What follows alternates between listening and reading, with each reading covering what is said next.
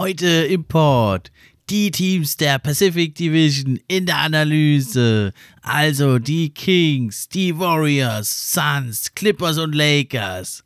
Und ab sofort könnt ihr da draußen den NBA Fan Podcast supporten bei Steady HQ, Links in der Beschreibung oder eben auch, indem ihr die Links teilt oder euren Bekannten sagt, dass sie mal reinhören. Jetzt aber viel Spaß mit der neuen Episode.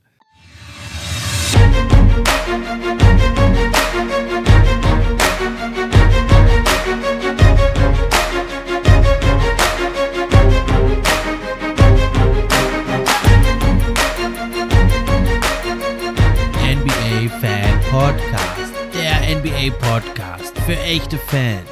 Von echten Fans gemacht.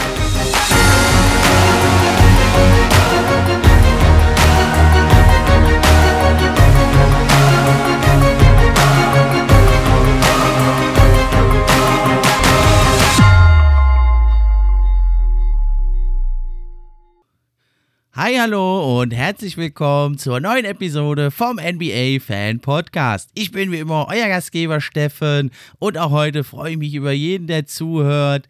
Ja, heute geht's ja los, dann heute Nacht ging's dann schon los, wenn ihr den Podcast hört, dann ging's schon los. Endlich die heißgeliebte NBA ist zurück und das habe ich zum Anlass genommen, hier so in loser Folge, auch mit Berücksichtigung der neuen Spiele dann der Saison, dass wir nochmal alle äh, Divisions nochmal durchsprechen besprechen. Und heute fangen wir an mit einer Hammer-Conference, nämlich mit der Pacific Division. Und da habe ich mir natürlich also auch einen Gast eingeladen, der sich richtig gut auskennt. Der ist ganz nah dran an der NBA schon seit vielen, vielen Jahren. Und seit neuestem macht er also auch einiges auf Deutsch. Das ist der gute Len. Stell dich doch mal unseren Hörern vor und erzähl mal so, was du alles so treibst in Sachen NBA.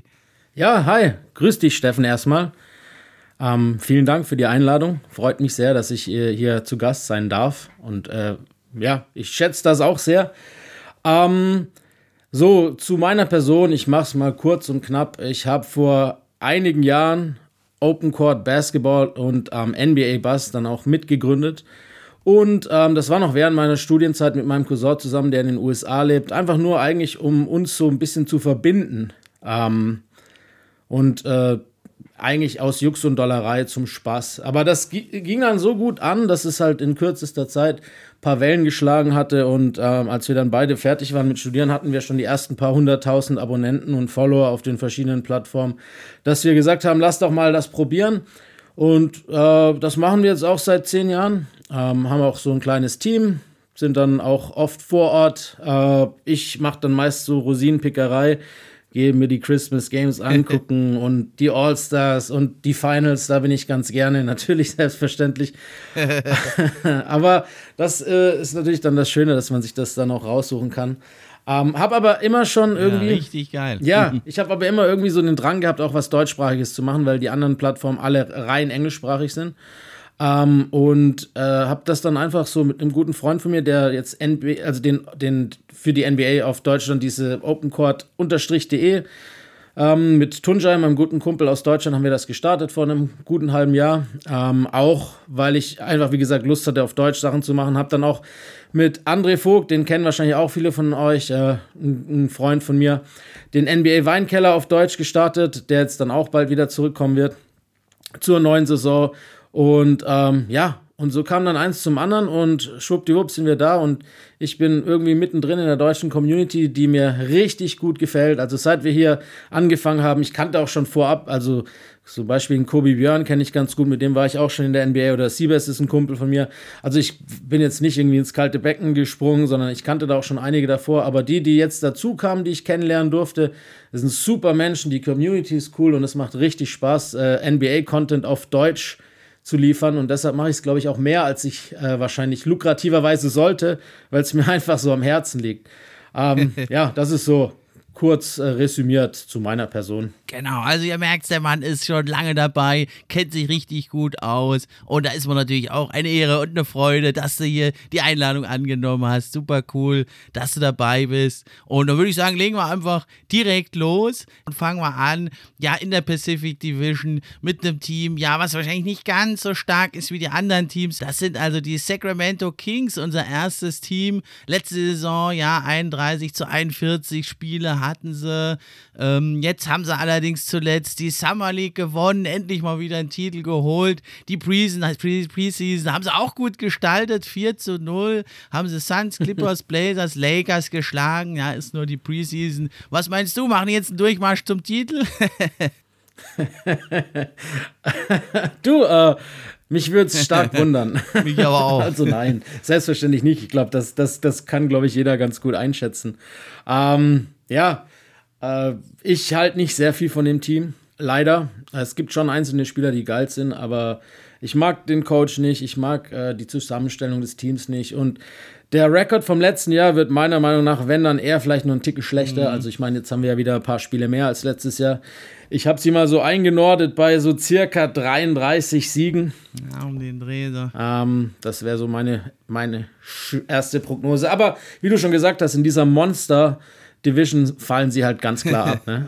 Also da sind sie halt das, äh, das letzte Rad am ja, Wagen. Das wäre aber bei einigen Teams so. Es das ist ja in der Pacific Division schon, schon das, unglaublich. ja, den Coach hast du schon, hast du schon angesprochen. Da hatte ich jetzt in, in, meiner letzten Folge haben wir sogar, haben wir so ein paar Bold Predictions, Hot Takes gemacht. Da haben wir sogar eigentlich getippt, äh, dass er als erstes gefeuert wird. Was meinst du? Ja.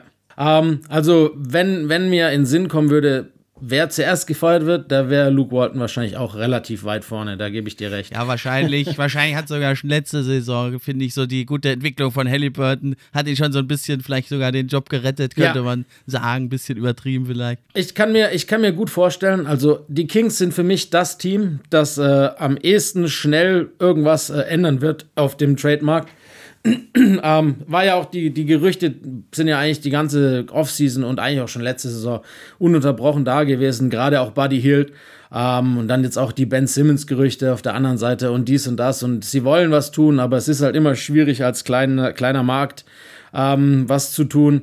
Aber ich denke, da wird einiges passieren und ich kann mir auch vorstellen, dass wenn die dann irgendwie so eine Art, ich nenne es mal neue, so ein neues Gerüst sich vielleicht irgendwie zusammenholen, dass dann vielleicht damitgehend dann auch der Trainer getauscht wird. Ja, du hast schon gesagt, ne, ist ein relativ unausgewogener Kader äh, von Big Men, wimmels da nur so. Ja, Herz und Seele ist natürlich, das ist ja jedem Fan klar. Der Aaron Fox hat sein Scoring verbessert. Ja, der Dreier noch nicht ganz, aber auch schon besser geworden. Und er hat sich ja wirklich jede Saison verbessert. Erst 11 Punkte, dann 17, 21, jetzt 25. Das noch garniert mit 7,2 Assists. Tolle Entwicklung bei ihm. Was meinen Sie, was fehlt? Fehlt ihm noch, um so den, ja, jetzt noch nächsten Schritt zu machen zum All-Star? Das ist bei ihm recht schwer zu sagen. Also ich finde, er ist auch ein guter Spieler. Allerdings fehlen mir da schon so ein paar Sachen. Gerade defensiv äh, ist er noch nicht da, wo er sein sollte. Da zum einen, zum anderen die Effizienz, äh, da muss er natürlich auch noch ein bisschen an sich arbeiten. Du hast schon angesprochen, den Dreier. Um natürlich heutzutage in der NBA vorne genannt zu werden, muss der halt auch sitzen äh, gerade bei den Guards. Aber ich finde ihn trotzdem ziemlich interessant, weil es ist halt einfach, äh, und das macht ihn halt auch so spannend. Die Pace, die er gehen kann und auch mit der er das Spiel gestaltet, ist unglaublich. Ähm, ich habe auch selten so einen schnellen Spieler gesehen und die Athletik ist auch super.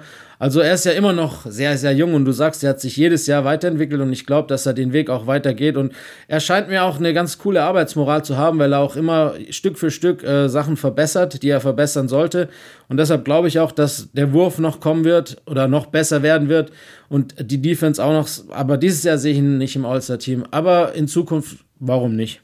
Ja, der Teamerfolg natürlich, der fehlt ihm halt total noch. Ja, du hast gesagt, also er zieht ja über sieben Freiwürfe pro Spiel. Wenn er das vielleicht noch ein bisschen steigern kann und auch die Effizienz, da hat er auch nur, glaube ich, 72 Prozent. Wenn er das schon noch ein bisschen erhöhen kann und vielleicht den Dreier drauflegen, also das sind ja schon beeindruckende Zahlen, die er da hat. Aber ja, ja wenn du halt keinen Erfolg hast, dann wirst du natürlich auch nicht so ja, das, äh, wahrgenommen. Die Zahlen sind halt natürlich auch äh, leichter bei so einem Roster ja. hinzubekommen, wenn du halt äh, mit Abstand der einzige Mann bist, der, der den Ball in der Hand haben sollte. Jetzt ist natürlich letztes Jahr Halliburton dazugekommen, das dürfen wir nicht vergessen. Aber ähm, ja, das Team, die, die die Leistung tragen können oder die das Potenzial hätten, Größeres zu leisten, sind noch sehr jung und auch ein bisschen raw. Und äh, ja, wir haben es ja schon gesagt, der Roster dazu ist halt einfach nicht sehr, nicht sehr angenehm. genau. Ja, also ein bisschen die Kings wie auch äh, der Aaron Fox. Viel, einiges ist schon so da. Es passt noch nicht ganz so zusammen. Ne? Also Halliburton, toller Spieler, äh, super Dreierrate, toller All-Around-Player. Jetzt finde ich noch, also ein ganz toller Typ, Davion Mitchell. Ne? Ja, das Weltklasse. Bisschen klein, aber äh, natürlich der defensive äh, Verteidiger wirklich das da krachen lassen kann. Für mich so ein bisschen so ein, so ein Jerry Holiday, Kyle Lowry, so, so ein Typ vom, vom Typ her. Und ich fand so in der Summer League, da hat es mir eigentlich, also ist hm. natürlich hm. nur Summer League, aber da hat es mir auch so offensiv bei ihm ganz gut gefallen. Also ich fand ich jetzt, also so Off-Dribble und die Creation war eigentlich besser als erwartet. Ne? Also haben sie schon eigentlich die Guard-Rotation richtig gut. Ja, den Typen, also auf den würde ich auch sofort ein Auge werfen als äh, jemand, der sich vielleicht nicht so ganz mit der NBA beschäftigt, weil der wird ganz viel Spaß bringen und auch eine gute Möglichkeit haben, ähm, zu zeigen, was er kann. Du hast schon angesprochen, ist eine, ein brutal starker Verteidiger. Die Vergleiche äh, mit Drew, also zumindest was die Verteidigung anbetrifft, äh, sind vielleicht natürlich noch klar ein bisschen früh, aber er kann dahin kommen, ich glaube auch. Äh, die Offensive hat mich auch überrascht. Er hat sie natürlich in Baylor auch schon in Ansätzen gezeigt gehabt. Ähm, ich hätte ihn vielleicht sogar auch schon früher vom Board erwartet. Dass die Kings ihn bekommen haben, ist ausnahmsweise mal Glück gewesen, die ja sonst nicht unbedingt die allerglücklichsten sind im Draft, wenn man mal so die Marvin Bagley-Situation ja. betrachtet. Ähm, nee, aber der Junge bringt Spaß, ist, der ist auch mehr als NBA-ready und äh, lustig, weil du ja vorhin erwähnt hattest, ähm, die, diese Nummer, dass die Kings ja quasi die Summer League gewonnen haben. Da war er ja auch Co-MVP, der Mitchell, genau, ja. ähm, und dann auch ungeschlagen durch die Preseason gegangen sind. Für Mitchell geht das Ganze noch weiter. Ich habe das neulich mal durch zu, per Zufall in einem lustigen, in einem Artikel geschrieben. Der Junge hat seit 12. März nicht mehr verloren. Ähm, weil die natürlich auch äh, mit Baylor und in March Madness durchmarschiert sind und sich natürlich den NCAA-Titel geholt haben. Und dann eben, wie schon angesprochen, die Preseason und äh, nun die äh, äh, die Summer League und nun die Preseason. Also mit, da mit Davion Mitchell, mit Off-Night Mitchell gewinnst du wahrscheinlich alle Spiele. ja, ein krasser Ran. Hat er ja auch gesagt, ich bin Sieger auf allen Ebenen und schon immer gewesen. Ja, bei ihm war es ja so wirklich, glaube ich, die Größe, sonst wäre er vielleicht höher noch weggegangen. In dem Fall dann gut für die Kings. Ja, dann haben sie noch Harrens Barnes, ne, äh, solider Veteran, finde ich ein bisschen underrated, ist er immer so der Klug-Guy. Ja, da sind sie noch ganz gut, aber dann im Frontcourt, du hast es ja schon angedeutet, beginnen die Probleme. Also Richard Holmes, der hat jetzt einen guten Vertrag bekommen, der gefällt mir eigentlich noch ganz gut. Der Den ist halt sehr, ich, ja. sehr limitiert auf die Inside, ne, wenn er da äh, vielleicht genau mit dem Wurf mal noch irgendwo hinkommt, dann ist er gut. Er hat auch die besten On- und Off-Stats da im gesamten Kader. Ne? Da machen sie 8,3 Punkte mehr pro 100 Possessions, wenn der auf dem Feld steht, der Holmes. Ja, aber dann eben der Rest der Big Man Rotation, der ist natürlich ja wirklich enttäuschend bisher. Ja, und da wird sich auch nicht mehr viel tun. Also jetzt bei den Spielern, die äh, ich meine, jetzt sind mit, mit Alex Len und Tristan Thompson jetzt nicht zwangsläufig mhm. die die, ja, ich meine, da, da, will ich jetzt keinem irgendwie zu nahe treten, aber was Thompson in Boston gezeigt hat, war sehr enttäuschend. Ähm, was Thompson in Cleveland gezeigt hat, war ein, mit, ja, ab und an ganz ansehnlich, aber im Großen und Ganzen auch nicht äh, das, was sein größerer Name erscheinen lässt.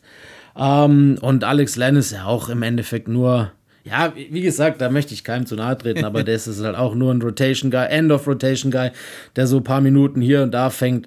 Aber wirklich, äh, wirklich viel kann keiner was und du sagtest schon, das Spacing ist bei denen allen auch ein bisschen ein Problem und keiner kann wirklich werfen und das ist halt in der NBA einfach, die, kann keiner den irgendwie den Floor stretchen. Das ist schwierig, deshalb äh, ist das natürlich auch so guard-heavy, was die Kings spielen müssen mit einer schnellen Pace, um auch wenigstens überhaupt da zu einem Zug äh, kommen können. Um, den Holmes finde ich auch ganz interessant, aber der müsste irgendwie anders äh, also der müsste noch andere Spielpartner im Frontcourt haben, dass, dass seine Stärken mehr zur Geltung kommen. Ähm, ich finde ihn eigentlich auch ganz gut. Wie gesagt, ob er jetzt so viel Geld verdient hätte, weiß ich nicht. Aber äh, die Kings haben eigentlich fast keine andere Möglichkeit, als solche Spieler eben zu bezahlen. Ne? Ja, bist du jetzt auch nicht der attraktivste Free Agent Markt und korrekt. Wenn du schon mal jemanden hast, der also was taugt, ne? Also im richtigen Umfeld wäre der noch viel erfolgreicher, glaube ich, der Holmes. Und dann darf es dann natürlich so einen nicht hergeben. Ja, okay, das sind so die Kings, ja, noch ein bisschen, ja, düstere Aussichten. Eine ehemals stolze Franchise, ja, die ja in, in den Nullerjahren ne, da auf Augenhöhe mit den ganz Großen war. Jetzt mal gucken, ob sie da aus diesen Teilen sich vielleicht doch mal irgendwas zusammenbauen und ob es dann wieder besser aussieht. Ja, alles in allem, ne? Nur ganz kurz noch vielleicht einwerfen, wenn man so alles in allem betrachtet seit ihren guten mhm. Zeiten, Anfang der Nullerjahre, wahrscheinlich alles in allem das schlechteste Franchise der letzten 15. Ja, das muss man wirklich so sagen. Ne? Deswegen aber immerhin Hoffnungsschimmer. Jetzt der Aaron Fox ist da und zuletzt gut gedraftet. Da muss man dann schon mit kleinen Hoffnungsfunken ja. zufrieden sein als Kings-Fan da draußen. da gebe ich dir recht. Ja, dann gehen wir weiter doch zum nächsten Team auf meiner Liste. Das sind die Los Angeles Clippers. Für mich so ein bisschen, ja, die Wundertüte. Letztes Jahr natürlich tolle Saison gespielt. 47 zu 25. Sie haben sich dann extra auf Platz 4 sogar absinken lassen und dann bis in die Conference Finals gekommen, dann sogar zum Teil ohne Kawhi. Jetzt fehlen natürlich Kawhi Leonard 25 Punkte, seine Shot Creation, seine Defense, ja sogar sein Passing hat er ja nochmal unglaublich gesteigert. Das musst du erstmal ersetzen. Was meinst du, wie wollen die Clippers das erreichen und die Saisons äh, gut bestreiten? Ähm, ja klar, also man muss ehrlich und fairerweise sagen, ähm, dass Kawhi Leonard der wichtigste Spieler im Kader ist. Und äh, so einen Spieler, das ist, mhm. äh, ich meine, ein Top 5, wahrscheinlich sogar Top 5 Spieler der Liga, wenn wir ehrlich sind. So einen zu äh, ersetzen ist schlichtweg unmöglich, weil du einfach nicht zwei solche Spieler hast, außer du bist die Brooklyn Nets. ja, und demnach geht es nur über, über das äh, Kollektiv. Aber das ist bei den Clippers eben ganz nice. Ich finde, dass die äh, sehr viele äh, Spieler haben, die viele viele Positionen und Aufgaben übernehmen können und äh, der Kader sehr ausgewogen ist, im Vergleich eben zu den Kings, bei denen er das nicht ist. Ähm, die haben eine schöne Mischung aus erfahrenen und aus jungen Spielern. Die haben einige Spieler, die ganz gut werfen können und die haben auch einige Spieler, die äh, sehr gut kreieren können. Ähm, deshalb finde ich das nicht so schlimm. Ähm, also sie werden das schon ersetzen können und, und bis Kawhi zurückkommt, auch auf jeden Fall auf Playoff-Kurs bleiben. Da bin ich mir sicher. Also so weit zurückfallen werden sie nicht. Ähm, ich bin auch gespannt, was Paul George zeigen kann ohne Kawhi, weil natürlich jetzt äh, die Last auf seinen Schultern liegen wird. Er hat letztes Jahr natürlich gezeigt, dass er es auch kann ohne Kawhi, gerade dann noch in den Playoffs. Ähm, die Frage ist nur, wie er das dann über die Regular Season zeigen kann. Aber ich bin, ich bin ihm ganz äh, positiver Dinge gegenüberstehend. Ähm, gerade was so die Symbiose angeht, hat sich nicht so viel passiert, bei den, äh, ist nicht so viel geändert bei den Clippers. Du hast wieder noch eine Chance, die, die jungen Spieler, so wie Man zum Beispiel, weiterzuentwickeln. Ähm, und dann hast du Spieler, die unterstützend dem, dem Teamerfolg irgendwie eingreifen, ohne sich selber in äh, zu viel Show oder zu viel ins Rampenlicht stellen zu wollen. Spieler wie Nicolas Batum zum Beispiel. Ähm, und das ist für mich echt eine tolle Ausgewogenheit, die die haben. Ähm, und deshalb glaube ich schon, dass mit den Clippers, also was heißt zu rechnen, in der Regular Season natürlich ohne Kawhi nicht. Ich denke, dass die da vielleicht so irgendwo Platz zwischen Platz 6 und Platz 8 vielleicht mhm. das machen werden am Ende. Vielleicht geht es auch ein bisschen höher, wenn ich sie schlecht einschätze. Ich äh, würde so tippen, dass die Clippers vielleicht 44, lass es 45 Siege holen. Aber wenn Kawhi halt dann zurückkommt äh, in der Postseason und er scheint, was man so liest und hört und auch von anderen Seiten gehört hat, scheint sein Rehabilitation-Prozess besser voranzuschreiten, als man angenommen hätte. Also er ist schon weiter, als er eigentlich weit sein sollte und er auch Lust hat zu spielen, natürlich jetzt auch geresigned wurde.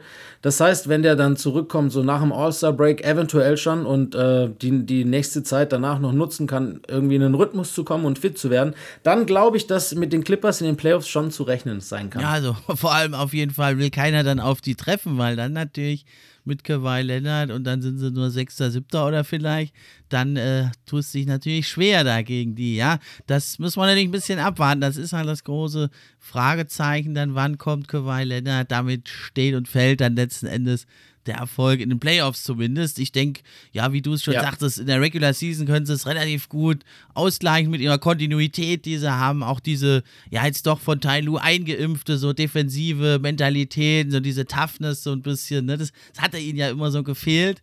Und das, dafür steht der Tai Lu eigentlich wie kein Zweiter. Und ich glaube auch, also Paul George, er hat ja immer wieder mal verletzt gefehlt, aber wenn man jetzt über seine Karriere guckt, da hat er ja eigentlich immer sehr, sehr viele Spiele gemacht. Und da ist er schon auch einer ist ja so eine kleine Rampensau schon auch, ne, der Paul George. Und ich glaube, der freut sich da vielleicht sogar, dass er jetzt wieder ein bisschen mehr da äh, mhm. raushauen kann noch und mal hier und da einen Spruch dann macht und so. Ich denke, der kann das durchaus tragen. Ne? Die Effizienz ist natürlich ein bisschen die Frage, die ist ja in den Playoffs auch ein bisschen runtergegangen. Aber ja, dass er da den Mainscorer geben kann, das hat er ja also schon bewiesen. Ja, das stimmt. Da hat er in den Playoffs waren es sogar 30, mhm. ne, die er ohne, ich glaube, wenn Kawhi, als Kawhi da nicht mehr gespielt hat, äh, ich glaube nicht nur in den Playoffs, sondern alle Spiele ohne Kawhi ist, hat er einen 30er-Schnitt sogar, ne, ähm, Paul George. Wenn er den aufrechterhalten kann und wie du sagst, die Effizienz nicht zu arg drunter leidet und die Top 5 kommen, dann kann er sogar ein erweiterter MVP-Kandidat werden. So Dark Horse-mäßig. Ja, war er ja äh, zuletzt bei den Oklahoma City Thunder auch schon, dann hat ja. er sich verletzt leider. Da hat er ja auch richtig aufgetrumpft. Man muss sagen, in der Regular Season da mit Kawhi noch neben sich, da hat er wirklich auch sein True Shooting letzte Saison auf 60 Prozent gesteigert, richtig guter Wert. Und dann haben sie ja noch so ein kleines Ass im Ärmel, einen Spieler, den hatte ich jetzt auf diesem Niveau eigentlich gar nicht mehr erwartet, nämlich Reggie Jackson. Ne? Der hat es ja auch richtig krachen lassen, 17,8 Punkte aufgelegt in den Playoffs, eben mal mehr, äh, sieben Punkte mehr als in der Regular Season, das noch mit fantastischen äh, Quoten von Downtown bei 7,5 Versuchen, hat seine Freiwurfversuche einfach mal verdoppelt, auch in Playoffs. Äh, meinst du, äh, der kann da so einigermaßen anknüpfen über eine ganze Saison oder ist das dann doch zu viel verlangt von Reggie Jackson? Boah, das ist immer so die Frage. Ich glaube, dass Reggie Jackson ähm, so, so, schon so ein bisschen so ein Feel-Good-Player ist. Da gibt es einfach so mhm. Spieler, die in diversen Situationen aufblühen und äh, wenn sie sich wohlfühlen bei einem Team und in einem Roster und auch wertgeschätzt fühlen, um einiges besser spielen, als wenn das nicht der Fall ist.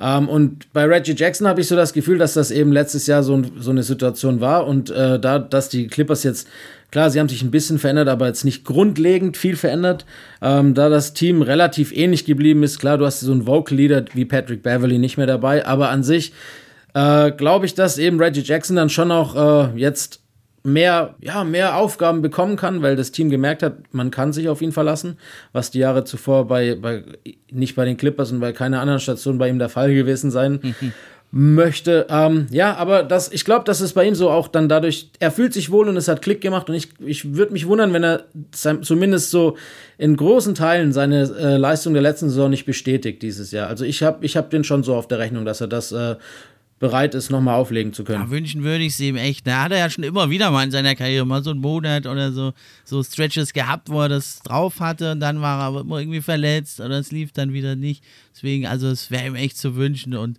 sympathischer Typ und also ich erinnere mich noch, Spiel 7 gegen die äh, Mavs, da hat er ja fast im Alleingang eigentlich am Ende fand ich äh, auseinandergenommen und also das hat von Reggie Jackson nochmal in Playoffs zu sehen, das hat also mein Vertrauen in ihn auch nochmal echt erhöht.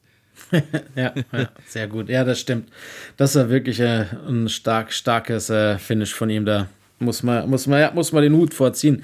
Also, du sagtest es bereits, äh, ne? Der hat es immer wieder gezeigt und viele haben sich halt eigentlich auch erwartet, dass er das einfach mal über einen längeren Zeitraum zeigen kann. Als ist er natürlich äh, letzte Saison auch nicht so gut gewesen, wie er es schon in Ansätzen mal in der drei Wochen äh, Span gezeigt hat. Aber eben konstant gut. Und das ist halt echt wunderschön für ihn, dass es jetzt irgendwann geklappt hat. Ne? Genau, ja, coole Sache. Ja, und dann haben sie eigentlich noch eine weitere Wildcard so drin. Das ist ja der Terrence Mann. Der hat ja auch das ein oder andere irre Spiel gemacht. Die Jazz fast im Alleingang abgeschossen. Ähm, meinst du, der macht jetzt so den nächsten Schritt? Und das wäre natürlich auch nochmal fantastisch für die Clippers, wenn der auch nochmal sein Scoring steigern kann. Ah, das, also ich bin noch nicht zu 100% überzeugt. Ich kann jetzt nicht erwarten, dass er, so wie in diesem einen Playoff-Spiel, dass er das, und eine Wildcard ist er für mich auch nicht welch. Er kann schon noch sich ein bisschen entwickeln. Für mich ist eine größere Wildcard Eric Bledsoe. Ein äh, Stint äh, mit den New Orleans Pelicans seinerseits. Ähm, bei den Bucks, dann bei den Pelicans noch schlechter. Und jetzt ungefähr wieder hinkommen kann, warum nicht wieder bei den Clippers, so wie Reggie Jackson, der hat es auch dort geschafft. Äh, mich würde es vielleicht nicht extrem wundern, mich würde es schon wundern, aber nicht sehr, wenn er vielleicht so ein zweiter Reggie Jackson werden könnte, wäre da quasi in den zweiten Frühling setzt. Äh, ich würde es ihm irgendwie gönnen, Ähm, ja, so 100% daran glauben tue ich allerdings nicht. Ja, doch könnte halt auch so ein Tai Lu-Spieler sein, der so sagt, hier äh, vollen Einsatz geben, hart spielen und dann kriegst du mein Vertrauen. Ne? Also denke ich, gute Idee von dir, ja. Ja, und ähm, die sind ja halt sehr, sehr tief, einfach die Clippers. Ne? Du hast halt dann Paul George, Reggie Jackson, hoffen wir jetzt mal, der bringt was. Ne? Dann kannst halt mal an einem Abend Terrence Mann, der, der mal heiß läuft, dann ist es vielleicht mal Morris oder vielleicht sogar mal dann auch Bledsoe in einem Spiel. Ne? Und dann kann man das so ein bisschen verteilen, die Last. Und das ist ja wahrscheinlich auch die große Hoffnung der Clippers, dass das eben im Kollektiv auffangen können. So ist es. Absolut. Bin ich auch bei dir. Aus deutscher Sicht dann auch noch interessant. Isaiah Hartenstein hat also einen Roster-Spot bekommen bei den Clippers. Coole Sache, oder? Ja, und diesmal hat er auf sich selber gesetzt gehabt. Ne? Ich, ähm, die, dieses, dieser Stint in Cleveland, den er hatte letztes Jahr, der war ziemlich erfolgreich. Und ich glaube, Cleveland wollte ihn auch behalten. Ähm, für so ein Minimum, was man so gehört hat. Aber er hatte irgendwie, glaube ich, nicht Lust gehabt, in Cleveland zu bleiben. Und das ist natürlich auch ein bisschen riskant. Genau, also noch ein Grund mehr, ohnehin schon da bei den Clippers mal reinzuschalten. Und da freut es mich auch echt für den Isaiah Hartenstein. Der hat ja echt zu kämpfen gehabt. Hat eigentlich immer, wenn ich ihn gesehen habe, gut gespielt, sei es in Houston oder wo er jetzt immer war in Denver. Und irgendwie nie konnte er, konnte er da bleiben. Und deswegen jetzt gerade so den letzten Rosterplatz noch abgegriffen. Da hat mich auch sehr gefreut für ihn. Ja, ja, auf jeden Fall. Ja, aber für Hartenstein eigentlich dann, äh, rückblickend jetzt äh, riskant, ne? aber schon richtig, weil äh, Cleveland wäre auch hinter Allen und Mobley also höchstens die aller, allerhöchstens die dritte Geige gewesen. Ja, dann kommen wir doch zum nächsten Team, die Golden State Warriors ja, sind ja äh, wieder in aller Munde. Letzte Saison 39 zu 33 Siege, Achter waren sie im Westen. Ja, und dann haben sie zweimal verloren äh, und ultra knapp, äh, knapp gegen die Lakers im Play-In-Tournament, gegen den schon halb erblindeten LeBron, äh, wie er da sagte. Ne? Und dann, ja, ein bisschen unglücklich waren sie, war, hat man gemerkt, vielleicht ein bisschen müde hinten raus. Gegen die Grizzlies verloren auch. Ähm, wie stehst du denn eigentlich zum Play-In-Tournament? Eine gewisse Würze. Nicht nur ähm, das Turnier an sich, sondern eben auch äh, die letzten paar Wochen der Regular Season, die sonst oft ziemlich aus, am Ausklingen sind.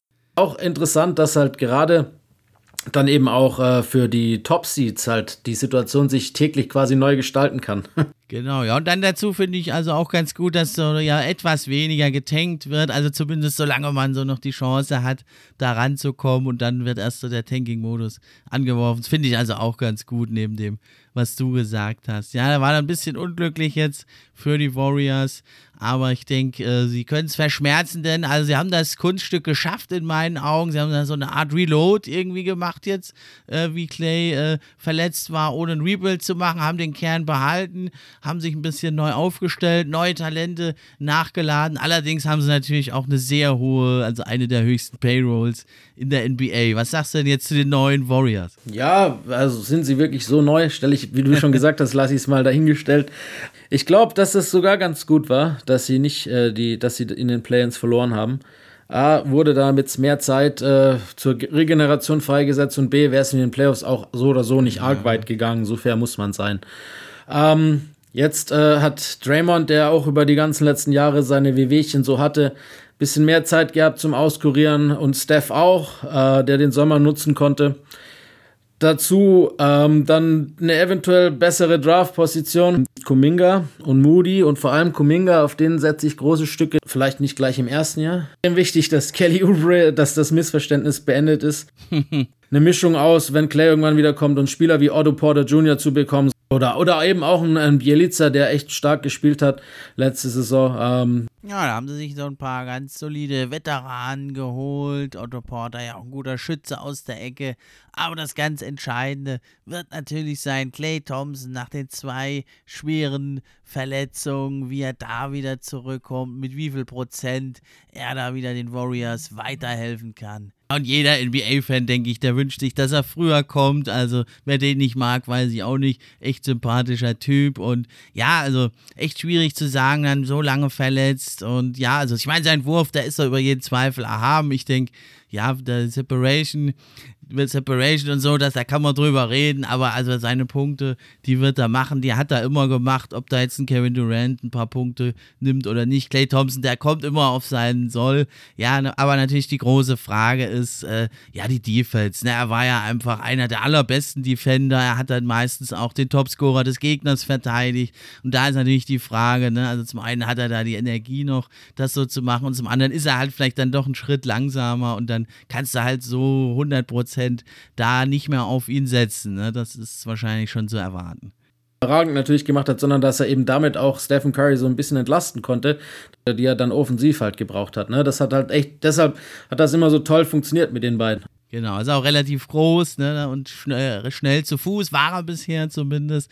Und er, er bringt ja halt einfach nochmal dieses Mega-Spacing, deswegen auch wenn die Defense dann nicht mehr ganz so elitär ist und vielleicht nur noch gut oder durchschnittlich, ist natürlich auf jeden Fall für jedes Team Gewinn. Und ja, deswegen ne, war es ja für die Warriors jetzt so wichtig, dass Wiggins da, dass er da spielt. Ne, hat man ja doch ziemlich Druck auch ausgeübt auf ihn. Kannte man ja eigentlich nicht so, ist ja eher so eine Players-Franchise, so vom Ruf her. Ne, ähm, und da war es ja aber jetzt echt absolut entscheidend. Das hat man ja auch an den ganzen Kommentaren gemerkt von, von Steve Kerr und allen. Äh, den brauchen sie einfach jetzt. Zum einen, bis Clay Thompson kommt und zum anderen aber eben auch äh, einfach schon allein für die Defense. Ne? Den brauchen sie und ja. der, eben, du sprichst schon an, die Defense ist natürlich nicht seine, seinem Hype gerecht geworden, mit dem er damals äh, in die NBA gekommen ist. Jetzt mit dieser ganzen Impfgeschichte ist natürlich unglücklich gelaufen und konnten, weil sie ihn einfach brauchen. Und du hast das schon gesagt, Zumindest äh, ist er sehr, sehr wichtig, bis Clay kommt. Dann haben sie ja mit Jordan Poole noch einen interessanten Mann. Da ist er wirklich schon der Hype-Train angelaufen. Und ja, viele fragen sich, kann er ein All-Star werden? Vielleicht sogar. Schafft er jetzt wirklich den Durchbruch? Oder war das doch nur ein Zwischenhoch, was er hatte? Also werden kann vielleicht schon. Also so ganz bin ich noch nicht auf dem Hype-Train, aber na, er hat jetzt schon einiges gezeigt. Er hat ja auch schon, also in den letzten sechs Wochen der letzten Saison hat er fast 18 Punkte gemacht im Schnitt, ne, bei ordentlichen Quoten.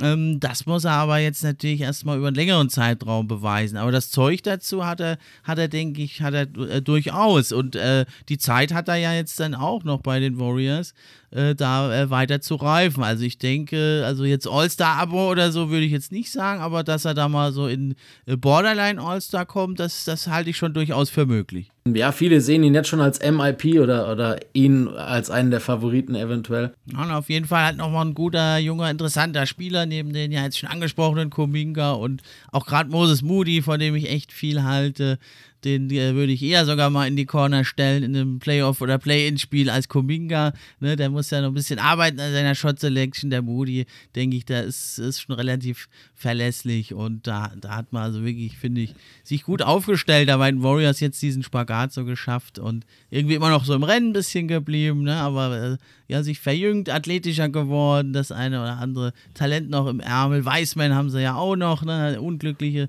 letzte Saison gespielt. Ne? Da ging es ja das Defensive Rating plötzlich äh, immer weiter in die Höhe. Also ich dachte ja, ich spinne, die sind, hatten ja das fünftbeste Defensive Rating, die Warriors, aber vor allem dann als Weißmann weg, Ne? Und das wird natürlich auch interessant. Was meinst du denn, wie geht es bei ihm weiter, bei James Wiseman? Ich sehe seine Zukunft nicht bei den Warriors. Er passt ähm, nicht so in die Timeline, ne? Ich weiß nicht, er passt einfach nicht rein. Nee, es passt einfach nicht. Äh, ist vielleicht auch deshalb einfach auch unglücklich für ihn gelaufen, dass er halt dorthin gekommen ist. Ich, weil vom, vom, äh, ob er halt so ein Nummer, so ein hoher Pick ist, weiß ich auch nicht. Es ist immer schwierig zu sagen, wenn du, wenn Spieler, die halt äh, viel verletzt sind, früh in ihrer Karriere und keinen Rhythmus finden können, da macht man ihn auch dann irgendwie, vielleicht äh, tut man ihnen auch Unrecht, wenn man sie dann schon so ein bisschen vorverurteilt. Das heißt, ich würde da mal abwarten, aber ich glaube nicht, dass seine Zukunft bei den Warriors ist, was nicht heißt, dass er anderswo vielleicht noch ein, äh, ein guter Spieler werden kann.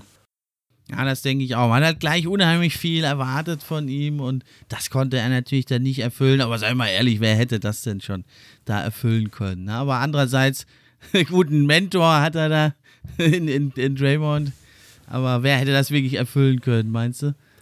Ja, das war halt auch so der Wunsch, das, das Wunschdenken ne, der Warriors. Dieses eine Jahr, das so unterirdisch lief. Ja, und dann äh, fiel ihnen da der Nummer 1 Pick in die Hände und dann, ne, und dann äh, dachten sich die Warriors einfach mal so, das nutzen wir jetzt aus und haben einen weiteren Superstar quasi geschenkt bekommen. Ja, aber so funktioniert das halt meistens nicht. So ist es halt manchmal. Aber ich glaube, das, das wird ihnen nicht das Genick brechen. Ja, entscheidender jetzt für die Zukunft der Warriors ist dann wahrscheinlich doch der defensive Anführer Draymond Green, oder? Und er, er ist halt einfach so der Dreh- und Angelpunkt der Defense und er ist auch einer, genau.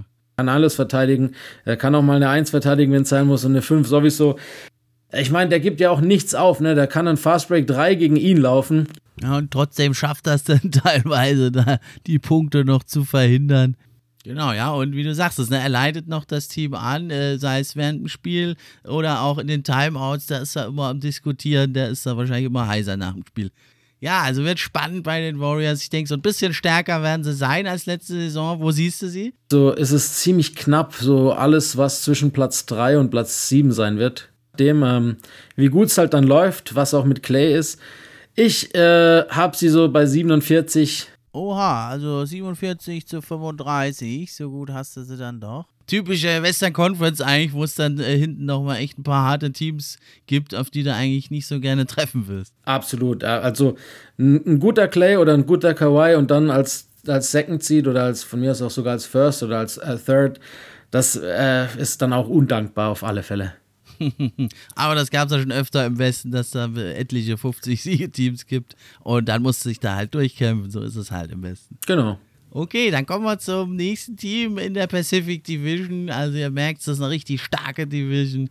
Außer den Kings, alles richtige Top-Teams. Ja, und da sind es die Phoenix Suns, letzte Saison sensationell, 51 zu 21, zweiter Platz im Westen. Hat sie das so vor der Saison auf dem Zettel? Hundertprozentig nicht. also insofern muss man sagen.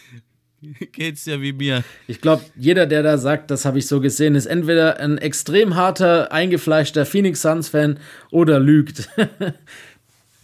ja, ich bin auch beides leider nicht.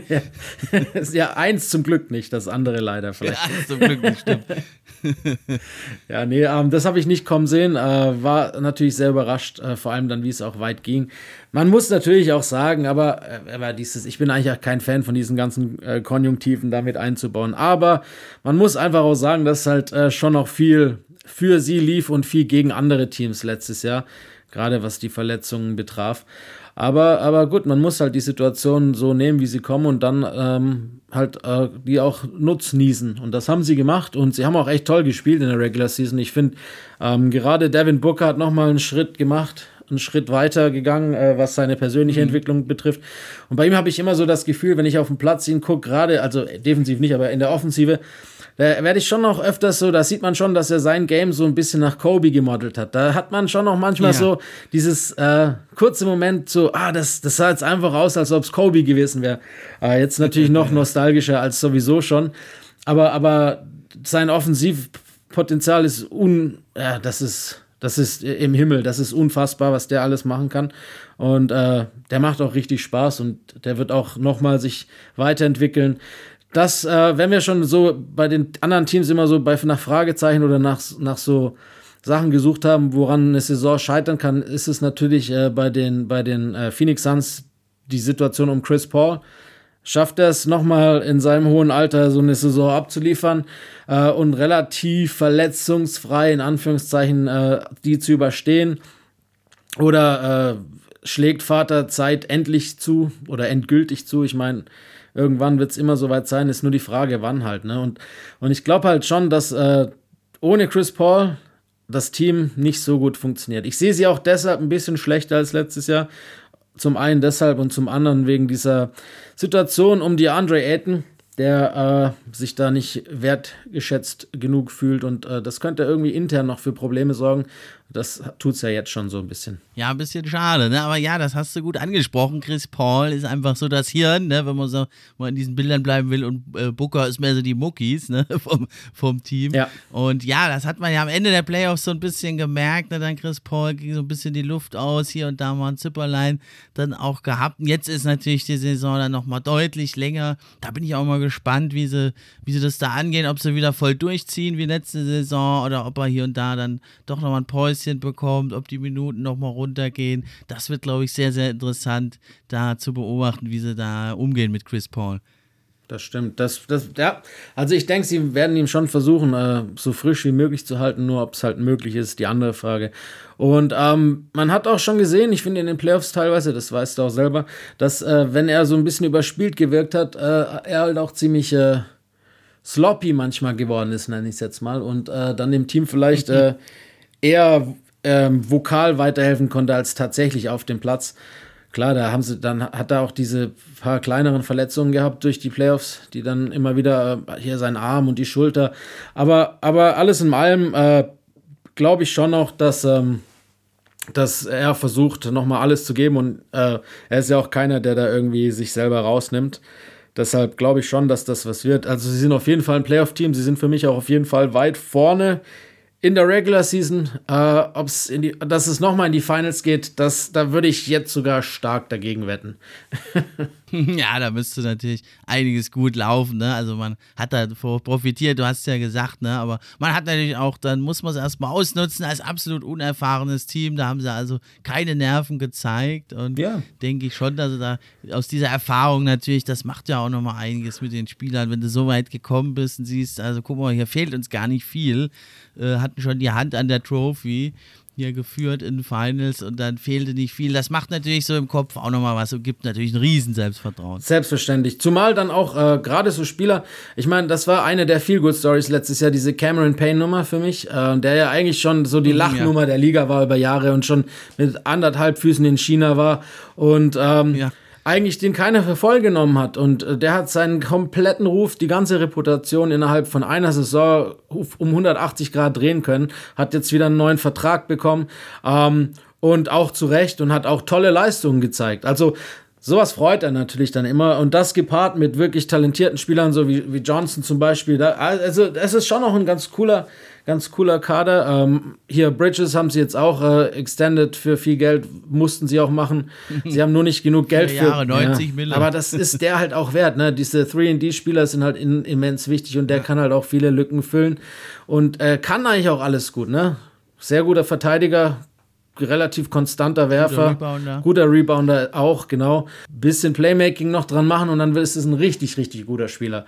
Äh, deshalb ist es halt auch schwierig, ne? Also die, die Suns waren immer so Sparfüchse, ähm, obwohl sie halt ein relativ kleines Franchise trotz alledem sind. Ähm, ich weiß halt auch nicht, also die Frage ist halt die Aiton-Situation, ne? Ist er das Geld wert, das er haben ja. will? Das ist halt, ich bin mir dem auch nicht ganz sicher, weil er gibt, was gibt er dir, wenn er gut drauf ist? 14, 11 und zwei Blocks. Aber er ist halt auch stark limitiert, ne? Offensiv. Und äh, auf der einen Seite sagt man, klar, wenn du so einen Spieler hast und ihn behalten kannst als, und deinen jungen Chor zusammenhalten kannst dadurch, dann musst du es machen. Aber auf der anderen Seite weiß ich auch nicht, dass wenn sie jetzt sich da vielleicht ein bisschen etablieren können, nochmal eine gute Saison spielen, dass sie dann vielleicht nicht auch äh, von alleine irgendwann Ersatz haben oder jemand vom Free Agent Markt äh, zu ihnen für sie sich entscheidet, wenn, wenn einer wie Booker quasi im Team bleibt. Also die, ob die Entscheidung richtig oder falsch ist, die bleibt abzuwarten. Ob sie halt äh, für Probleme sorgen kann, das wird, wird jetzt in der Saison kommen. Ähm, als Mensch ist er allen erhaben. Ich hatte mal äh, das Privileg, äh, es war wenn der 2019er Finals äh, in Toronto, da war er da, da war er gerade frisch in der Liga gewesen noch und er hatte oder auch verletzt gewesen und hatte irgendwie Bock gehabt, auch sich die Finals anzugucken und hat sich irgendwie akkreditiert über die NBA und war dann quasi so als Medienmitglied dabei und dann hatten wir die ein oder anderen lustigen Encounters mit, mit Mr. Aiton. ja, cool.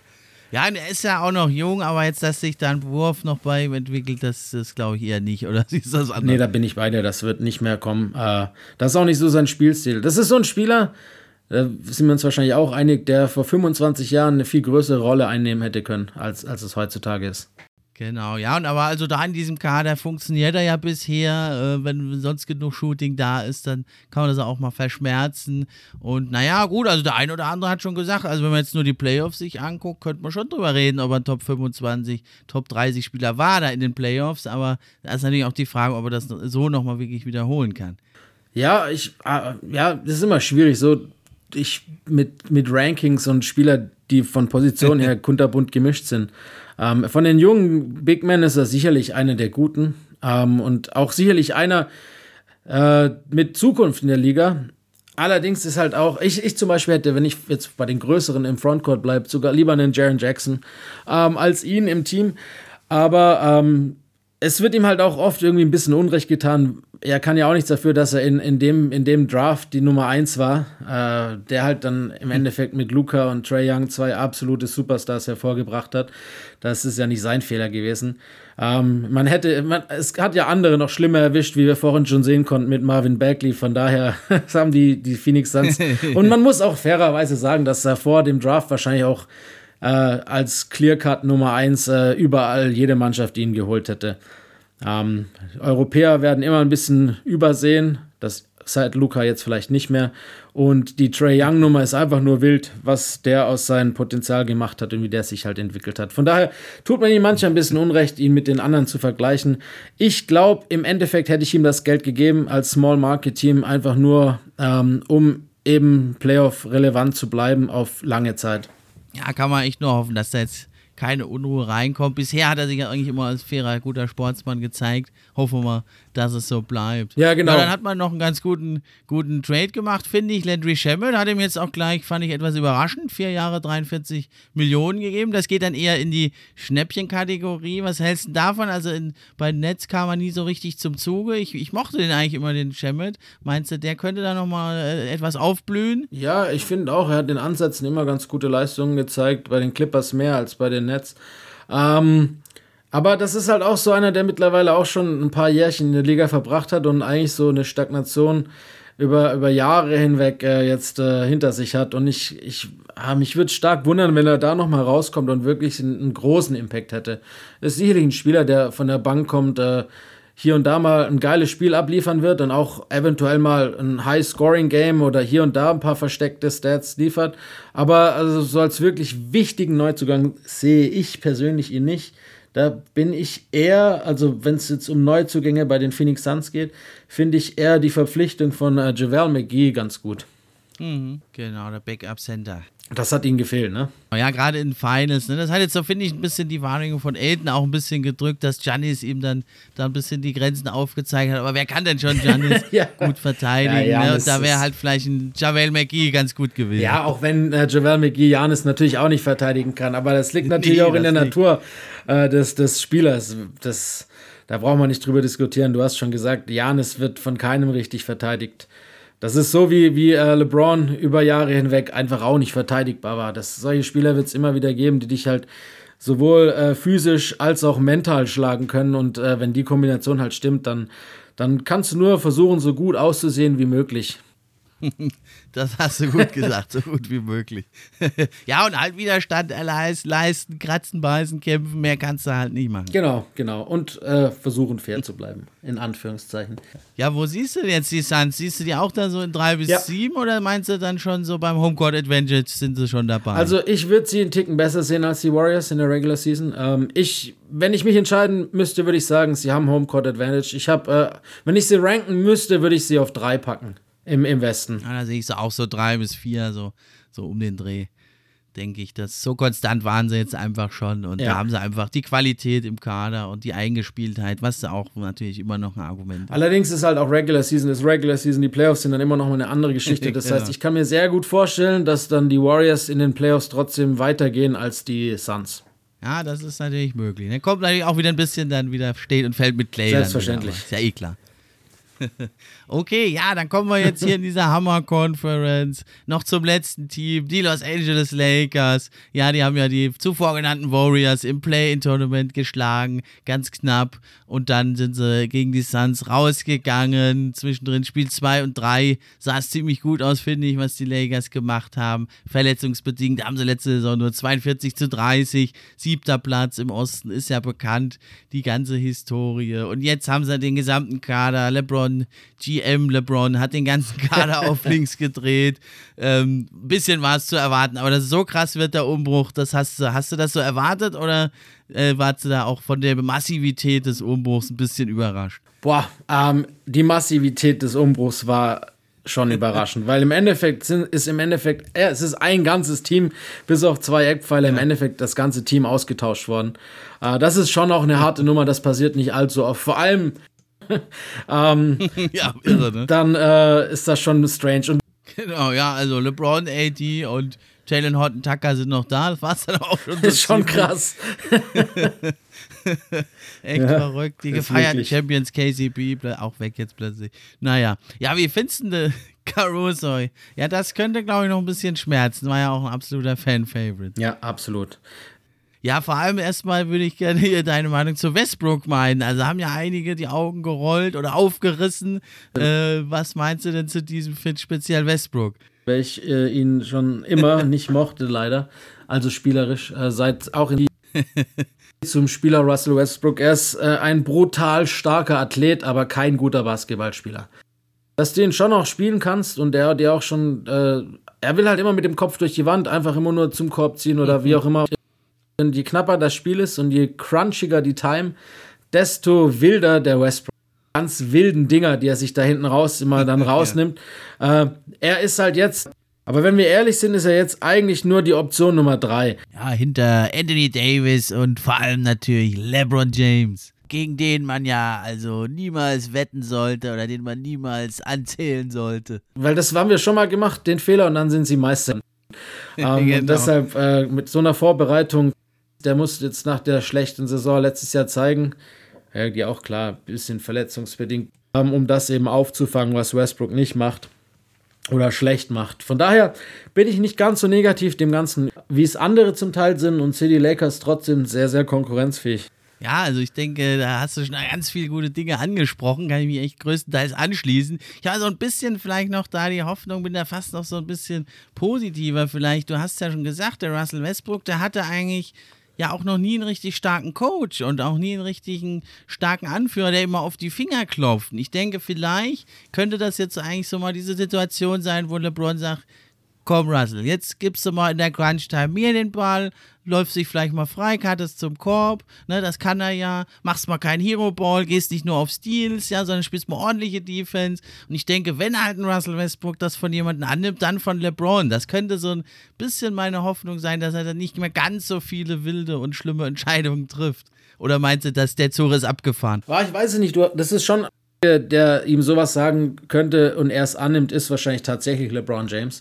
Allerdings äh, ist das im Ende für die Regular Season, glaube ich, auch ein bisschen hinlänglich. Ja, in Playoffs muss man es dann halt mal sehen, ne, wenn die Teams sich dann drauf einstellen können, wie es dann so passt. Ja, aber ich denke auch in der Regular Season natürlich, dann kannst du LeBron mal schonen gegen schwächeren Gegner und der Russell macht dann halt mal seine 25-7-7 wieder vielleicht an einem Dienstag in Sacramento oder so. Ja, und dann äh, bringt er da in der Regular Season äh, durchaus was, denke ich. In Playoffs muss man dann schauen, wenn die Teams halt da ihren Gameplan dann äh, einschießen auf die Lakers, wie man dann so einen Russell da einbringt. Ja, aber sonst, du hast ja ich gesagt, haben sie ein paar gute Shooter geholt, ne? Wayne Ellington zuletzt bei den Pistons ganz gut gespielt, 42% Dreier, ist allerdings kein guter Verteidiger eigentlich, ne? Andersrum sieht es aus bei Kent Basemore, ne? Also da hat es mich ein bisschen gewundert, das sind ja einige schwache Verteidiger, auch Malik Monk, da hätte ich eher gedacht, dass man versucht, bessere Verteidiger zu holen, weil das war ja so die Identität der Lakers, ne? Da müssen halt dann die anderen die Kohlen aus dem Feuer holen. Das ist immer so eine Sache.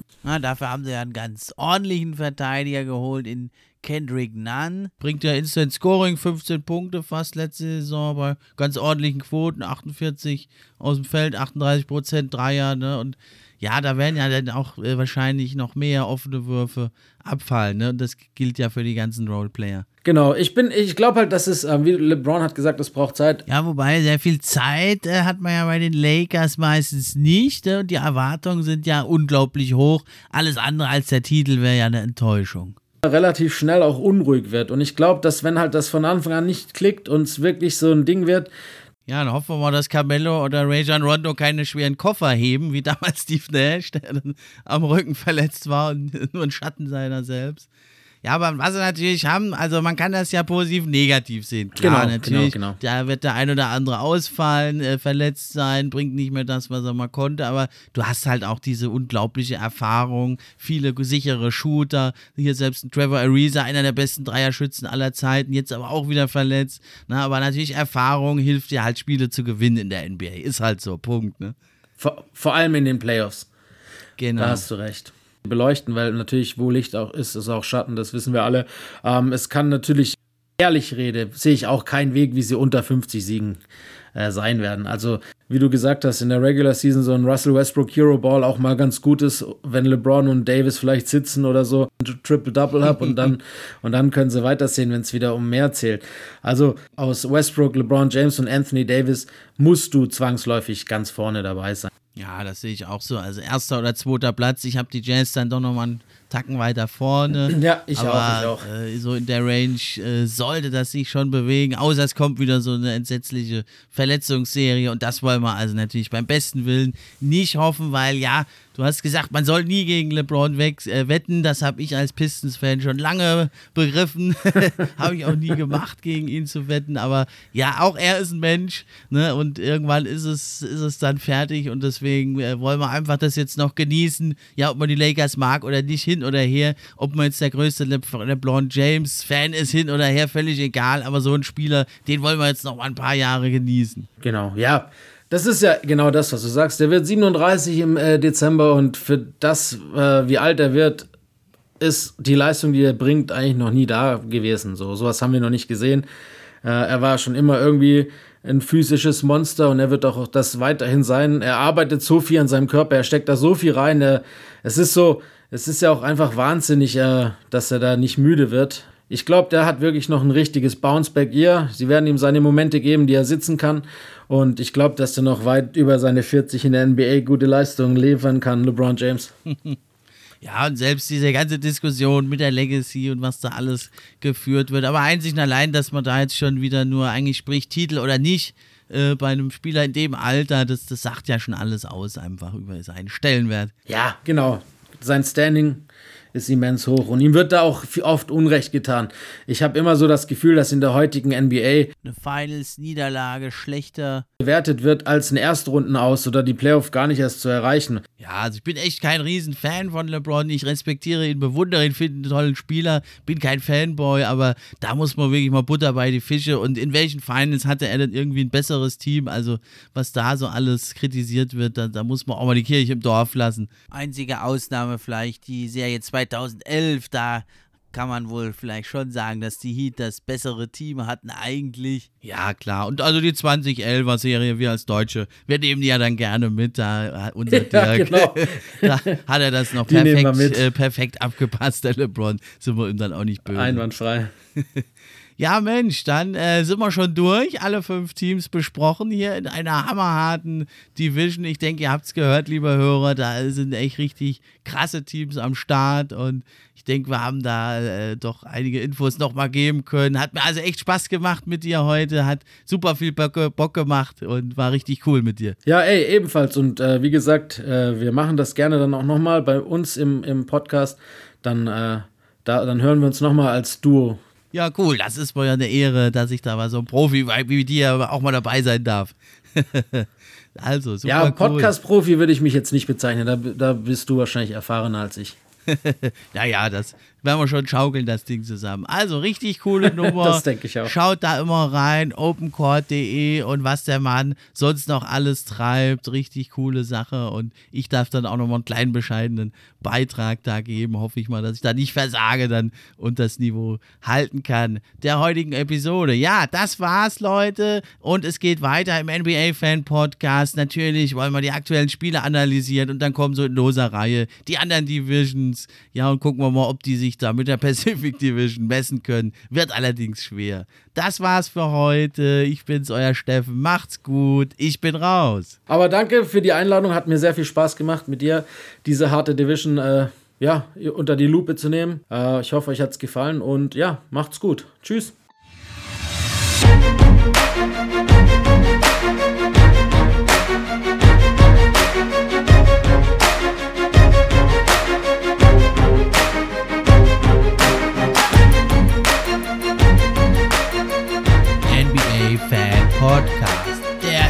Podcast für echte Fans von echten Fans gemacht.